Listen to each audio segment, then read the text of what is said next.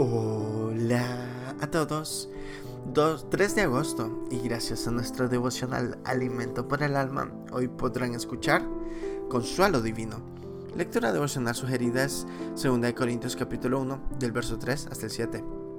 Nos dice su verso 4, quien nos consuela en todas nuestras tribulaciones Dios puede y desea consolarnos en todas nuestras aflicciones, no solo porque es Dios, sino porque como Padre sufrió la horrible muerte de su Hijo en la cruz.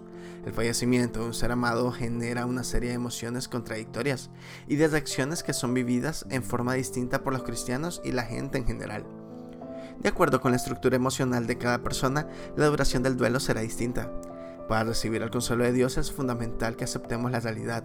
Nuestro ser amado ya no está.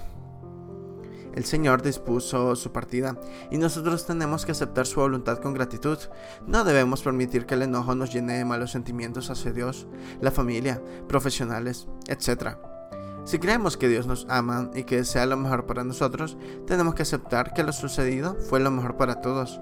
Debemos tener paz, sobre todo si hicimos todo lo que estuvo a nuestro alcance por ayudar. No nos recriminemos por lo que no hicimos, ni acusemos a nadie. Dios dispuso el tiempo de su partida y tenemos que tener paz y unirnos para transitar juntos como familia el proceso del duelo.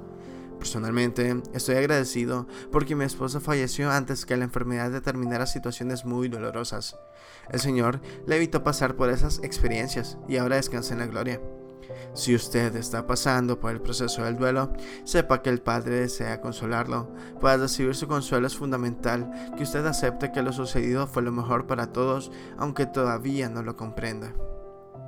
Devocional escrito por Rogelio Nonini en Argentina. Cuando somos consolados por Dios, podemos consolar a otros. Muchas gracias por escuchar.